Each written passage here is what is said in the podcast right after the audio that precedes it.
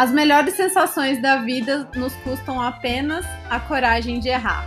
Por isso, nesse episódio, vamos tentar humanizar os nossos erros. Atualmente rolamos nosso feed e ele está cheio de especialistas de alguma coisa, nos ensinando a acertar para chegar no mesmo lugar que eles. Mas afinal, quem somos nós por trás de tantos filtros? O erro está sendo jogado por debaixo do tapete ou estamos sabendo lidar com ele? E hoje estamos aqui com quem? Nada mais, nada menos que Sabendo Júnior! Oi, minha amiga! E você que é especialista em ouvir erros, né? Gente, acho muito legal isso, sabe? Porque eu tava pensando, tá dando uma pensada nisso. Porque você escuta e você tem que ter aquela coisa de não julgar, né? E eu acho isso uhum. muito massa. Você, né? Você tá ali ouvindo a vida do outro, às vezes um erro, um aperto, não sei o quê. E aí você tá lá ouvindo sem essa, essa questão do julgamento. Eu acho isso maravilhoso. Eu nem deixa você falar nada. Mas é bom que já puxou um assunto legal. Fala oi para nossa audiência. Oi, gente, tudo bem? Muito prazer. Sabino Dourado, psicólogo. Ó, se você começou dando uma oportunidade para esse podcast aqui, para ver se é legal, tô falando, pode ficar que você não vai se arrepender, vai ser muito bom. Vamos trocar uma ideia sincera sobre erros, tá? Vai fluir aqui o papo. Fica com a gente. Bora. Valeu pelo convite, Anne.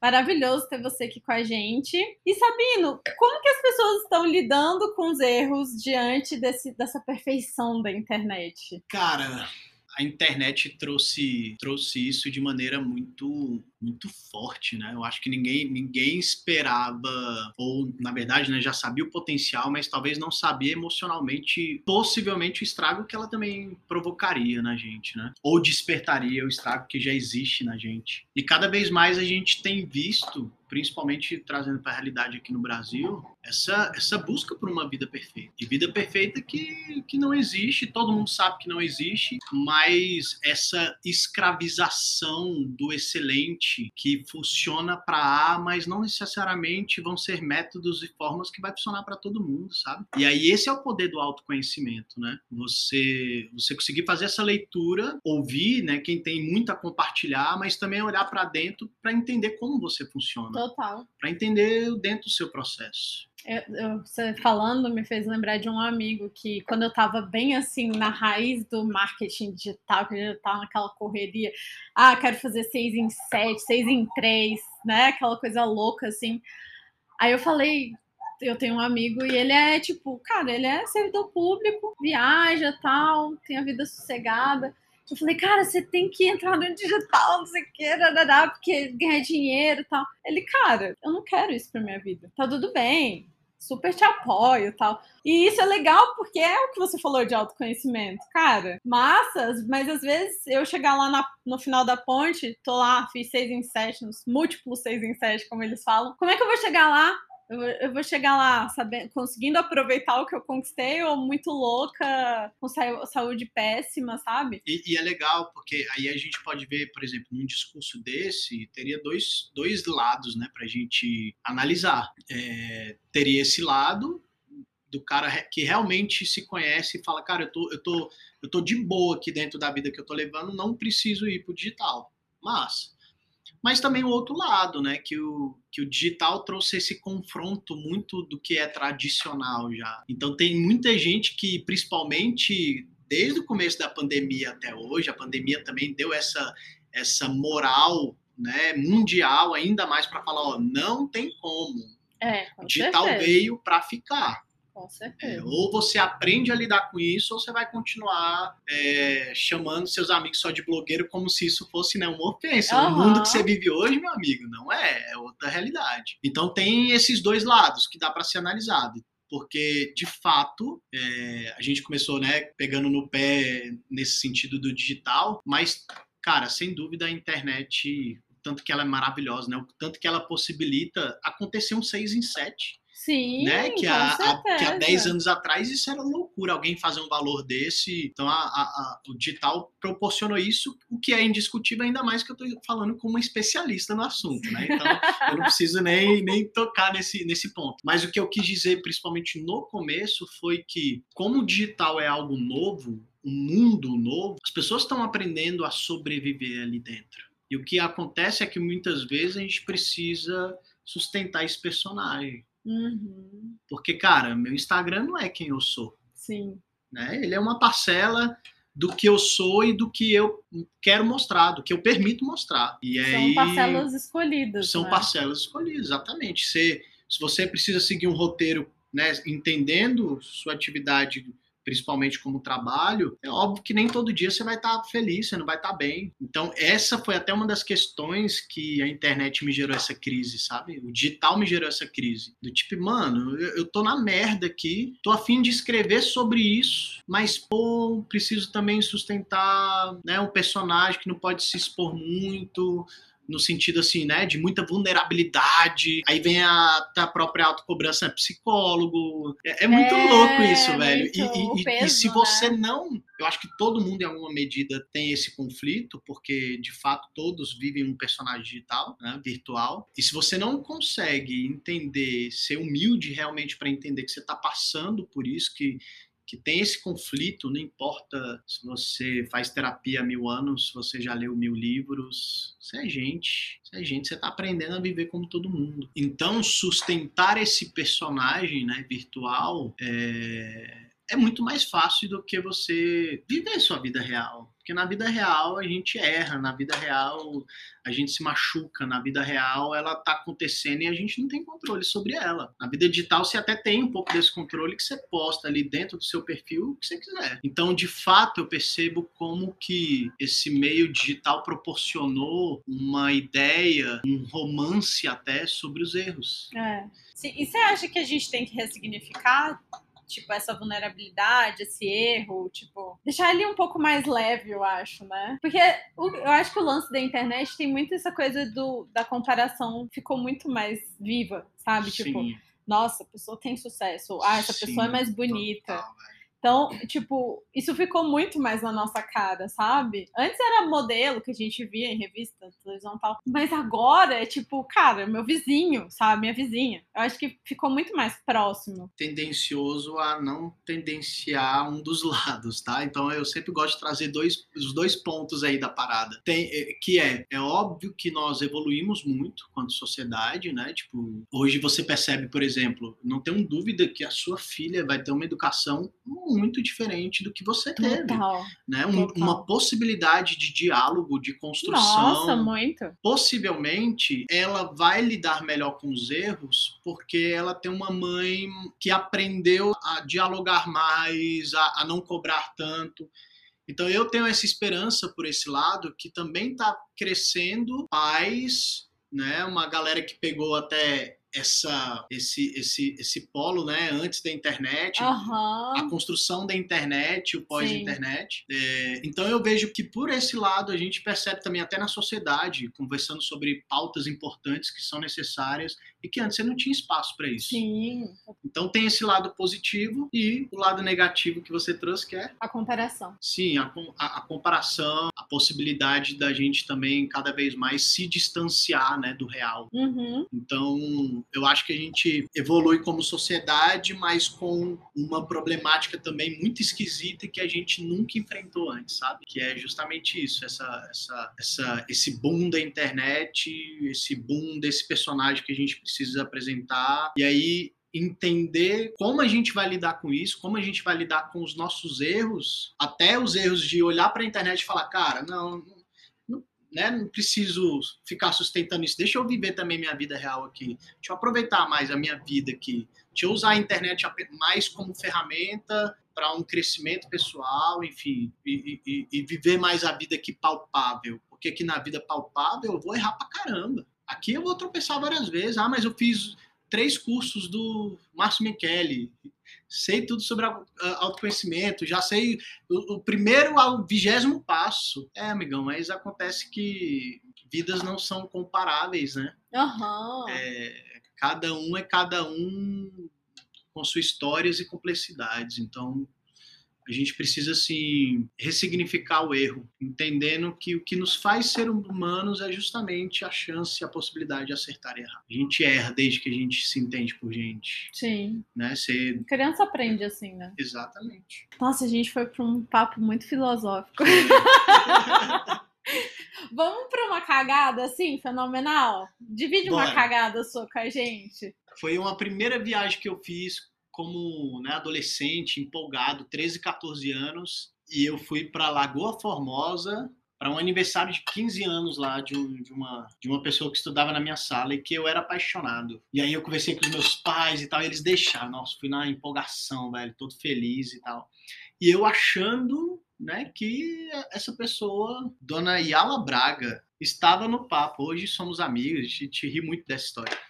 E eu fui para a cidade dela, Lagoa Formosa, e chegou lá, eu paguei um mico muito grande, velho. Teve a festa de 15 anos dela, claro, querendo, fui para tentar conquistá-la e acabou que ela tinha um namoradinho lá, e eu vi eles pegando e tal, e eu fiquei boladão.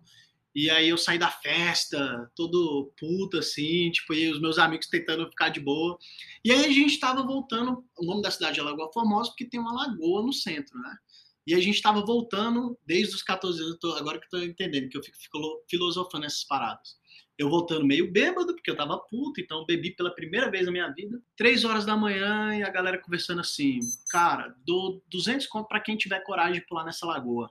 Dou Nossa. 300, dou 400. Ai, velho, cara, eu, eu, eu, vou falar uma das maiores merdas que eu já falei na minha vida, que eu já fiz na minha vida. Estou sendo muito vulnerável aqui, viu, gente? Eu, eu olhei para os meus amigos e falei assim: por que, que a gente faz as coisas por dinheiro e não faz por amor? e eu só tirei a minha carteira, tirei meu celular e pulei gritando: Ah, isso é para você! E pulei na lagoa. Só que o incrível foi que eu não sabia que a água, eu achei que eu ia afundar na lagoa, porque é tudo escuro, e a água bateu no meu joelho, velho. E na hora que eu olhei para cima, tava todo mundo olhando e tipo assim, Sabino, você é ridículo. e aí o pior foi que começamos a ouvir um apito, que era a polícia da cidade, é, é, é, de bicicletinha, e meus amigos falando para mim, nossa, sua mãe vai, você vai ser preso, sua mãe vai ter que vir te buscar. Eu fiquei tão desesperado, eu saí correndo, invadi uma casa, pulei um portão, e fiquei escondido porque tudo para minha mãe não ir lá me buscar. Inclusive, acho que ela tá escutando essa história pela primeira vez. Então foi uma merda assim que eu tenho muito orgulho hoje de ter feito. Sim. Na época, depois eu fui para casa assim, tipo, totalmente arrasado, com muita vergonha de ir para aula. Acho que eu fiquei uma semana sem ir para escola, que eu tava com vergonha disso. E hoje, cara, que sensacional poder contar essa história, na moral. Com certeza. Conta um você, Yane. Ah, meu Deus, sabia Conta que ia pegar um aí. É, você tá achando que só eu vou, vou ser entrevistado aqui? Não. É, vamos compartilhar as merdas. Putz, mas muita, muita sacanagem. Você pegou um erro muito lá atrás. Eu não lembro. Aí eu só lembro dos recentes. Pronto, é bom que a gente tem duas comparações boas. Nossa. Vai, não, merece. Eu acho que um erro que é que a gente erra em várias camadas, né? Tipo, e, e quando a gente vai, tipo, vai aumentando os laços, a gente vai errando em várias mesmo, Sim. tipo, maternidade, né? Ex-esposa, uhum. tipo, e tava, e quando eu me separei, tava muito nova essa coisa de ser solteira de novo depois de ter tido uma criança, né? E aí eu ah, comecei a me abrir para conhecer pessoas, mas aí apareceu uma pessoa muito interessante, só que eu tava tão focada assim, cara, eu tenho que trabalhar, eu tenho não sei o quê, eu tenho que criar uma criança, tipo, o cara morar em São Paulo ia ser um problema para mim. Uhum. Aí eu já peguei e, tipo, cortei no talo, assim. Ele já tinha comprado passagem para vir me ver até fevereiro. Aí eu falei, cara, se eu ficar prolongando, eu vou prolongar minha dor. Tipo, eu vou tipo, me envolver mais tal. Que isso realmente não vai dar certo. Eu já vivi um tanto de coisa. Uhum. Nossa, que trampo. Eu já tô vendo que não vai dar certo, vou terminar aqui. Aí fez cagada. Olha que bem, né? aí eu peguei e falei, aí terminei e tal. O erro, é, o foda é que tem um arrependimento de não ter deixado ser vivido o negócio, sabe? E aí você fica muito naquela, e se, e se? E se? E se Ah, tivesse? é a merda, né, É muito foda. Então, eu acho que a merda que aduba a vida é que, tipo, eu vejo muito essa experiência, mesmo, né, com uma frustração. Eu falo, que massa. Você quer tipo, não faço o, mais. o nome dele pra gente, de repente, Não. anunciar e Não, a gente ver uma. Né? o duro é isso, que aí a pessoa escuta, já era, né? Mas o que eu, onde eu quero chegar é, o erro me. O erro errar, assim, me Você tem ajudou algum a não. pedido pra fazer agora? Love song. Desculpa, vai. O erro. de você dar uma olhada para esse erro e falar, cara, eu não vou mais fazer isso, eu vou começar a me permitir mais, sabe? Então eu acho que. Mas é louco, porque de repente você vai passar por uma situação. Tomara que não, tá? Mas de repente você vai passar Ai, numa meu Deus, situação. lá vem ele abrir umas camadas que eu não tinha pensado. Talvez daqui a um tempo você vai ver uma situação de conhecer uma pessoa, se apaixonar e tal, e estar numa mesma possibilidade, e de repente, de novo, você vai. Eu não sei se, se lá atrás né, foi uma decisão totalmente racional ou se foi também intuitiva, né? Porque às vezes foi, foi uma, uma coisa misturada na outra. Tipo, você tomou essa decisão em paz ou não? Não. Ah, então, então Meio foi racional. chorando, Então foi racional. E é o tipo de decisão que é foda, né, velho? Porque a gente quer sempre racionalizar, a gente quer sempre tentar fazer a matemática, mas é a intuição que está conectado com a nossa essência. Então, a intuição acusa. Então, pode, pode ser que mais para frente você se veja numa situação dessa e sua intuição fale, tipo, acaba, não, não vai dar game aqui, você vai sofrer e tal. Ou pode ser que, por exemplo, você esteja numa situação dessa de novo e você viva, tipo, você decida ficar com ele e tal, e você de repente vai perceber que sua cabeça já estava na viagem, ou que de repente esses, esses, esses meses ou anos, de repente você podia estar investindo em outra coisa. O que eu tô querendo dizer é, depende tão, tanto de tantas coisas, né? Tipo, Mas pra, é- pra tomar uma decisão dessa, que, cara, é normal que a gente erre. É normal que a gente. Não, é super normal. Eu olho, tipo, tanto é- a gente é amigo tal. Mas assim, eu- eu olho pra situação e falo, cara, eu não quero deixar de viver, entendeu? Sim, sim. Tipo, me bloquear por uma coisa que, tipo, eu racionalizei, ou eu tô com vontade de viver, não tem problema nenhum, Uhum. além da distância, sabe? Entendi. Então, eu acho que é a frustração de ter E- brecado, sabe? Sim, tipo, deixar viver, vamos. Sim. Se der errado, bem, se, sabe? Porque se a gente começa também a, né, racionalizar tudo, velho, a gente deixa de viver tanta coisa, né? Tanta, nossa, muita coisa. Enfim, a gente vai, a gente vai inventando, às vezes, muitas desculpas, ou seja, racionalizando muitas vezes, como, como fuga também, né? Ah, com certeza é um pouco de fuga também. Tem um pouco disso. Mas vamos parar de falar das nossas cagadas e vamos ouvir um pouquinho do, do áudio da audiência e tem as caixinhas do Sabino também. Anne, lá vai meu relato pra série Merdas que Adubam a Vida. Veja bem, você conhece alguma mulher que já conseguiu cagar no chão do shopping de vestido branco sem ninguém ver? Pois bem, eis-me aqui. É o seguinte, é, eu tinha sido aprovada num concurso pro estado do Pará, já tinha passado um mês morando no interior do estado, me preparando para investidura, para fazer um curso, para tomar posse entrar em exercício. E aí, nesse um mês que eu morei no interior, ainda era muito faixa branca, menina criada com leite de pera. Eu não me atentei para coisas do tipo: não coma saladas em restaurantes, não tome suco de polpa, etc, etc. E aí, por consequência, peguei giardia, que é um tipo de verme que dá uma diarreia explosiva. Explosivo. Aí, lá fui eu, é, peguei um avião, lembra quando eu tava Explosiva tendo a greve dos combustíveis? Então, foi um sufoco, nem sabia se ia ter combustível para decolar, Azul ia me levar até Belém para fazer o curso e tal. Ok, cheguei em Belém, só que tava uma fase caótica, eu com diarreia explosiva, tinha começado a tomar o vermífugo, agora eu já sei certinho qual que é o vermífugo certo, mas antes eu não sabia. Aí acertei no vermífugo e tal, só que ainda não tinha feito efeito. Minhas calcinhas todas acabaram, porque, rapaz, diarreia explosiva não é brincadeira. Aí é, terminou o curso e tal, deu tudo certo. Ah, eu peguei e fui jantar no shopping.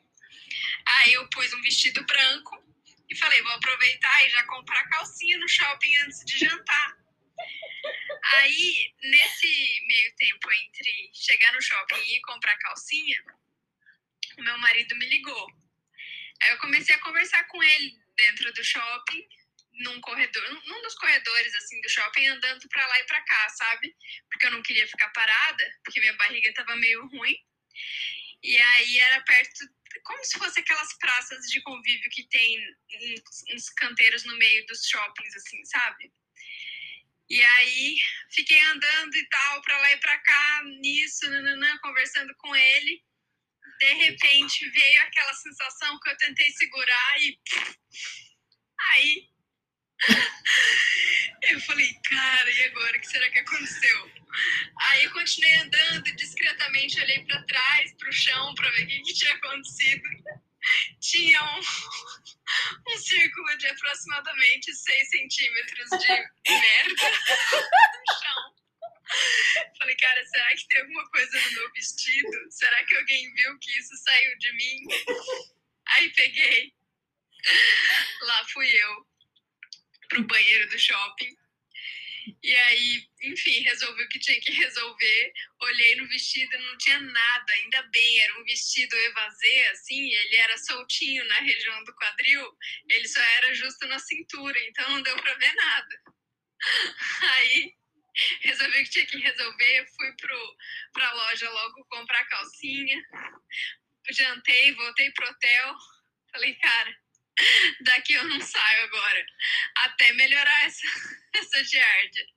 Aí no dia seguinte eu já tava melhor, porque aí terminou o ciclo do remédio e vida que segue. Mas olha, eu já fiz cocô no chão do shopping de Belém, um dos principais shoppings, sem ninguém ver. Isso tá nos meus anais da história. Anais da história. O troféu Cagadas que adubam a vida para essa mulher. Com certeza. Gente, sensacional. Ai, Olha, a gente não parava de rir no meio do áudio. Cara, muito bom. E não, eu fiquei pensando aqui, né? Tipo, que legal, que legal que no final das contas ela morre de rir com essa Aham. parada, tá ligado? Podia ser alguém totalmente traumatizado. Olha, olha como tudo realmente vai depender, né, de como a, Como a gente, gente decide encara. olhar a parada que a gente Para viveu, merda. para a merda que a gente viveu. É isso. Vamos. Ó, tem- eu tenho, eu tenho algumas, algumas, alguns comentários aqui que eu Sim. coloquei no Instagram. Um- Uma das coisas que eu observei como cada um vai interpretando, né? O que, que são os erros ou as merdas, enfim. Então a gente tem desde é, engravidei com apenas um mês de namoro, aposto, né? Que no final das contas é, o- é o tipo de erro que muitas pessoas chamam de erro, né? Por que, que é errado? Quem, quem, quem que tá decidindo isso, afinal? Né? O que é certo e errado? Sim, quem define? Aí, obviamente, que cada um vai ter diante da sua crença, diante do, sim. O que você né, quer pra sua vida? do, do, do que acreditou, acredita, enfim. E aqui temos também ir no mercado fazer compras e esquecer a carteira. Peguei É. dinheiro na bolsa da minha mãe para comprar picolé e só avisei depois que peguei. E é interessante porque é não é adolescente, é uma pessoa de entre 40 a 50 anos, não tô zoando, tá? Peguei dinheiro na bolsa da minha mãe para comprar picolé e só avisei depois que peguei. E é uma mãe, é uma mãe falando. Ai, muito bom. Tem outra aqui, ó. Casar. Casar foi um erro? Casar e me arrependo e agora eu não consigo separar, mas vou chegar lá. O que você tem a dizer para essa mulher, Anne Boa? Ai, eu não vejo como erro. Eu que já casei, né? Fiquei seis anos casada, separei. Tô, separa- tô separada há quatro anos. E hoje, cara, eu vejo ele como, sei lá, uma pessoa fundamental na minha vida. Eu, eu tipo, admiro muito ele, ele me admi- admira muito. A gente se ajuda muito. É, e não por causa disso, porque eu já tive, tipo, situações que eu queria matar ele, né? Na Uhum. separação a gente conhece realmente com quem que a gente casou. Aham. E nem assim eu olhava pra tudo que a gente viveu como um erro, sabe? Ele vivia falando assim pra, gente, pra mim: Ah, o que a gente fez de bom foi a Malu. Eu, cara, respeita a minha história. Eu acho que não. Eu acho que a gente construiu, a gente amadureceu, A gente, tipo, eu me tornei quem eu me tornei porque eu tive contato com você, sabe? A gente construiu uma história, a gente tem uma, uma história junto. Cara, pra mim isso tem muito valor. Cara, muito bom, muito bom. E, e eu, e eu também faço a mesma colocação, né? Vim de um processo de separação tem faz um pouco mais de um ano. Casei relativamente cedo, né? Com, com 22 anos, aliás, 25 anos. Nossa, casou Ela com mesmo. 18, eu com 25. Nossa, uns bebês. É, os dois, né? Vindo de, de, de, de crenças e ideias em que combinaria casar cedo, sabe? E, cara, eu sou totalmente grato, totalmente grato. Tipo, não acho que foi um erro.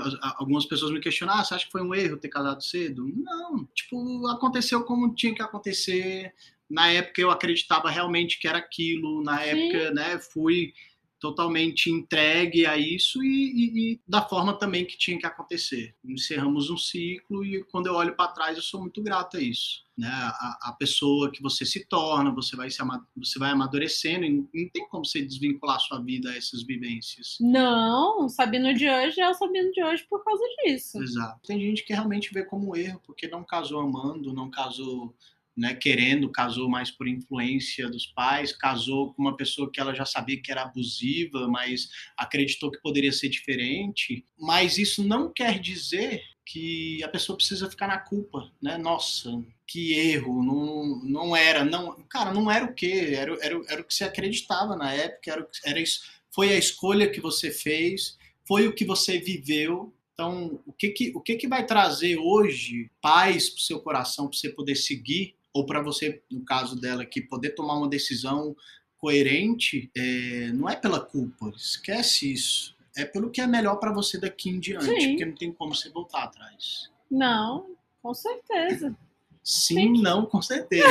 Não corta essa Só parte, foi muito bom. É que eu respondi todos os.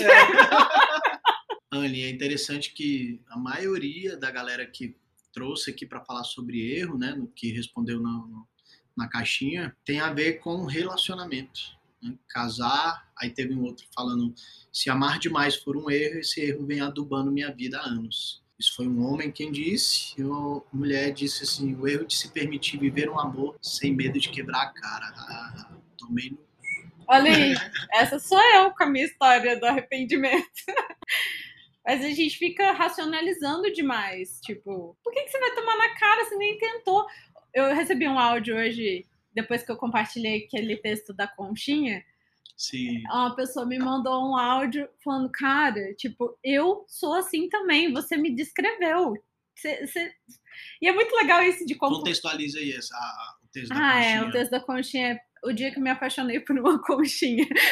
tipo, que às vezes a gente não se entrega ali, né? E ela falou uma coisa muito interessante de, cara, a gente, o cara viu a gente pelada. Em, em situações, né, que a gente não mostra pra muita, muitas Uhum. gente, muitas, muitas pessoas. E a gente fica com vergonha ou acha que é íntimo demais falar, "Ah, tô com saudade. Sinistra. É né? muito louco isso. Talvez porque a gente lide melhor com, com o que a gente pode ver mais do que a gente lida com o que a gente pode sentir. Eu acho que a gente tem muito medo do que a gente sente, sabe? E, eu acho que principalmente o universo masculino.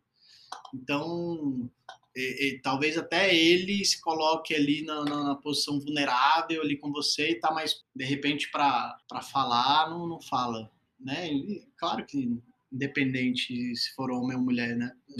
A gente sempre passa por isso, ainda mais depois você vai quebrando a cara em relacionamentos. Ah, mas eu acho que a mulher ela, ela acaba lidando mais com o sentimento mais, mais fácil do que o Uhum. homem, né? Vocês foram, graças a Deus está mudando, né? Mas tem muito do machismo, da construção, né? De não, Total. não sentir. De, de não dar acesso a esse sentimento. né? Exato. Geralmente, quando o homem dar acesso a sentimento, é o da raiva, do orgulho. É uma coisa explosiva, né? E aí você percebe como isso vem muito da nossa infância, né? Tipo, como que culturalmente a menininha, por exemplo, é, é lindo se ela se apaixonar, ai, que lindo, e, e- o menininho é meio que zoado, tipo, aí, tá, então ele já vai negando esse, esse sentimento, que ele vai entendendo que isso é meio que vergonha, ou, ou é conflituoso. Nossa, é muito. Eu tava até assistindo um documentário sobre isso, sobre os- algumas oficinas que estão entrando nas escolas para ensinar os homens a lidarem com sentimentos sabe? Tipo, consentir de, cara, isso é tal coisa, isso- e tá tudo bem você sentir isso, sabe? É muito louco, né? Muito. E e a gente vê o quanto isso é necessário você pegar, né? Que o, o índice de suicídio de homens é, é- é três vezes maior do que de mulheres. E a- se fosse para fazer um julgamento, possivelmente a gente diria que seria mulher, ah, porque mulher é mais emotiva, é mais emocional. Não é sobre isso, né? É sobre aprender a lidar consigo. Então, se eu estou negando ali de aprender a lidar comigo, na crise, na, na- na- enfim, isso pode ser de fato difícil para o cara lidar. E eu tenho visto esse aumento de, de procura de homens. Isso tem uma coisa bonita é ver, cara, um homem que se permite ser vulnerável, sabe? Sim, é Massa. lindo. Mudando de assunto agora, sair um pouco de relacionamento, falar um pouquinho sobre tatuagem. Tem muita gente que faz cagada em tatuagem, né? Pronto, aí a, a Nanda tem uma história sobre isso, porque a primeira tatuagem dela, eu acho que ela. Você se arrepende, não arrepende? meu bem? Nossa, muito. E foi no braço. Não, então, vou te mostrar. Mas antes de te mostrar. é Eu né, acho você massa. Tem, é, você tem um trauma, né? Mas, pô, você tem quantos anos? 37. Não, você tem 37. Eu vi- né, Você fez a primeira tatu com quantos? Com 18. Anne revelando a 14. idade aqui. Eu fiz, com, eu fiz com 14, só que o problema não foi só ter feito com 14, é que eu fiz com 14, brigando com a minha mãe e falando assim, que eu era muito, né, abusada. E eu falei bem assim, mãe, não quero saber, você tem que escolher. Porque meu sonho, na verdade, era botar o piercing no umbigo. Aí eu falei, ou o piercing no umbigo ou a tatuagem. Na época eu tinha um namoradinho, e aí ele, enfim, né, botou pilha de fazer e tal. Eu falei, então, a- o piercing ou a tatuagem? Aí, tipo, deixei ela sem ter o que fazer, aí pedi pro meu pai, enfim. No final, fiz uma tatuagem, uma geisha, que é essa daqui, nas costas. Ah. Só que, tipo assim, desde que eu fiz, aí quando eu fiz 14 anos, eu amei, né? Tipo, velho, Hum. uau, eu tenho 14 anos, tenho uma tatuagem desse tamanho e tal. Eu achava o máximo.